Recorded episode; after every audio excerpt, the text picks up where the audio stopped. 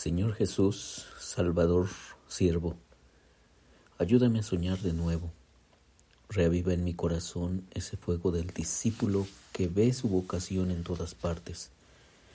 Oye tu invitación en todas partes. Alcanza a tus hijos en gran necesidad en todas partes. Yo realmente quiero vivir tu vida en la mía, para servir, cuidar, dar para cantar tu canción, para tu gloria y placer. Amén.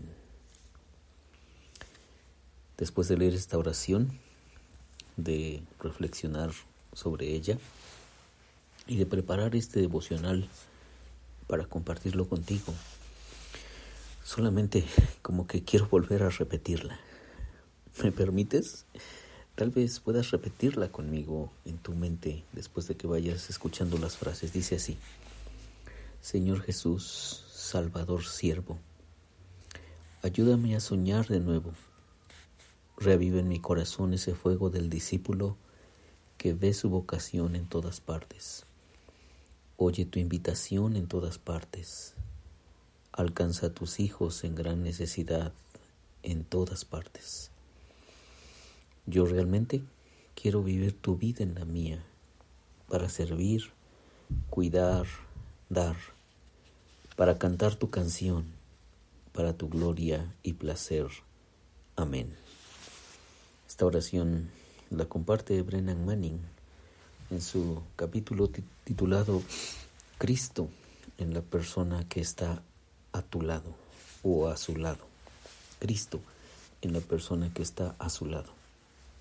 Y narra la historia, dice que en el invierno de 1947, el abad, Pierre, un, modelo un moderno apóstol misericordioso que ministraba a los pobres de París, encontró una familia joven en la calle, sin hogar, casi muertos de frío.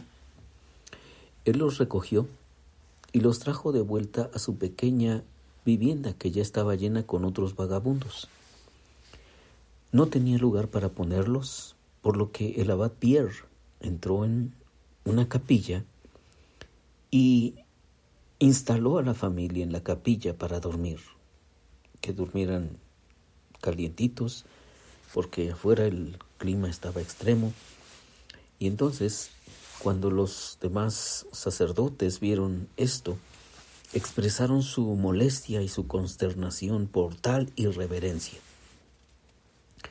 El abad Pierre respondió, Jesucristo tiene frío en el cuerpo de un niño pequeño. Fíjate esta frase, Jesucristo tiene frío en el cuerpo de un niño pequeño. Cada vez entonces que nos reunimos y estamos cerca de nuestros hermanos, Jesús está presente en nuestros hermanos. Él dijo, alguna ocasión nuestro Señor Jesús dijo, lo que hiciste por los necesitados, lo que hiciste a mis hermanos y hermanas más pequeños, a mí lo hiciste. Y eso muestra cuánto me amabas. ¿Por qué no somos capaces de creer eso? Lo que hiciste a mis hermanos más pequeños o lo que hiciste a estos más pequeños, a mí lo hiciste. Tal vez recuerdas cuando San Pablo está persiguiendo a los cristianos. Jesús ya ha ascendido a los cielos, eso se narra en el capítulo 9 del libro de los Hechos. Pero en el capítulo 2 Jesús ya ha ascendido a los cielos, ya está glorificado en los cielos. Y Pablo está, más bien Saulo, está muy enojado porque el cristianismo se está extendiendo como reguero de pólvora en la ciudad de Jerusalén y en otras ciudades aledañas. Entonces, San Pablo está, bueno, Pablo, todavía no era San Pablo, perdóname, Saulo está muy indignado y, y él quiere acabar con los malditos cristianos, los infames cristianos que están hablando y hablando de, de Jesús de Nazaret. Entonces, él va por el camino a Damasco y dice la Biblia ya en Hechos capítulo 9 que, que yendo por el camino lo rodeó una luz y entonces se oye una voz que le dice, Saulo, Saulo, ¿por qué me persigues? Saulo, Saulo, ¿por qué me persigues? Jesús no le dijo, Saulo, ¿por qué estás persiguiendo a los cristianos o, a o por qué estás persiguiendo a mis seguidores? No. Jesús, aunque está entronizado, Jesús, aunque está en su gloria, Jesús vive. Exactamente. Jesús vive en cada persona que le ha entregado su corazón. Cuando te acercas a una persona que ha entregado su corazón a Cristo, estás en, encontrándote con Cristo. Sí, así de ese tamaño. Jesús le dijo así a Saulo, Saulo, Saulo, ¿por qué me persigues? Y entonces pregunta Saulo, ¿quién eres, Señor? Y Jesús le contesta, yo soy Jesús, a quien tú persigues. Mira nada más que respuesta tan, tan aguda. Yo soy Jesús a quien tú persigues. ¿Te das cuenta? Una vez más, Jesús no le dijo, oye, ¿por qué estás persiguiendo a mis seguidores? No, no, no, no. ¿Por qué estás persiguiendo a mis hermanos? No. Jesús le dijo, ¿por qué me persigues? Porque Jesús está presente en, el, en la vida, en el corazón y también en el cuerpo de nuestros hermanos. La Madre Teresa expresó poderosamente con su vida estas palabras, cómo veía el mundo. Él decía, ella decía que en los barrios marginales veo a Cristo. En el penoso disfraz de los pobres veo a Cristo, decía ella. En este momento, el Señor está en la persona que está a tu lado. Déjame repetir esta frase porque es muy potente. De hecho, tengo un sermón, ahora mismo que estoy recordando, tengo un sermón que se llamó El Nuevo Sacramento o el Tercer Sacramento. Lo prediqué, recuerdo que lo prediqué en, un seminario, me parece que hace unos 10, 12 años. Y, ah, ya recuerdo bien el título. Le titulé El tercer sacramento.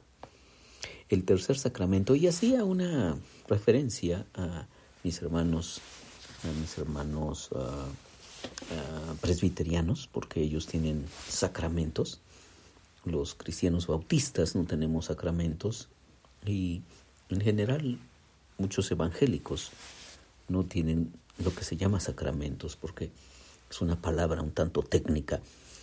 Y nosotros los cristianos bautistas tenemos solamente el, las ordenanzas, las dos ordenanzas que Jesús dejó, que te bautices y que tomes la cena del Señor, las ordenanzas. Pero en ese sermón yo decía que tenemos un tercer sacramento, porque un sacramento es un medio de gracia o un medio por el cual conocemos la gracia de Dios o abundamos en la gracia de Dios o entendemos más de la gracia de Dios. Y justamente hablaba de esto, de que nuestro hermano, nuestra hermana es un sacramento, porque a través de ellos conocemos más de la gracia del Señor Jesús. Entonces dice Brennan Manning, en este momento el Señor está en la persona que está a tu lado delante tuyo, detrás tuyo. Cuando vuelvas a casa esta noche y abras la puerta de tu casa, el Señor estará presente en cada persona allí. A veces está enterrado allí, a veces Él atado de pies y manos allí, pero está allí.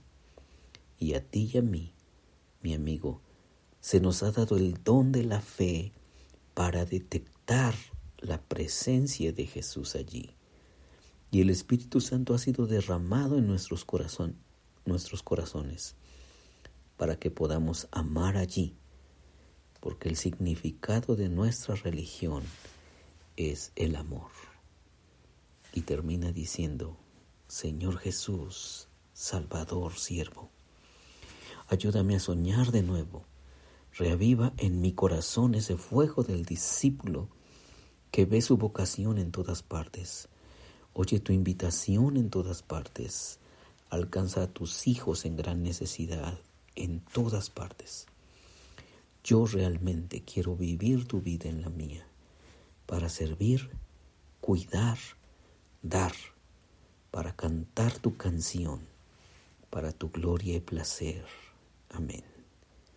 Soy Víctor Hugo Juárez y espero que este devocional sea de bendición para ti. Dios te bendiga.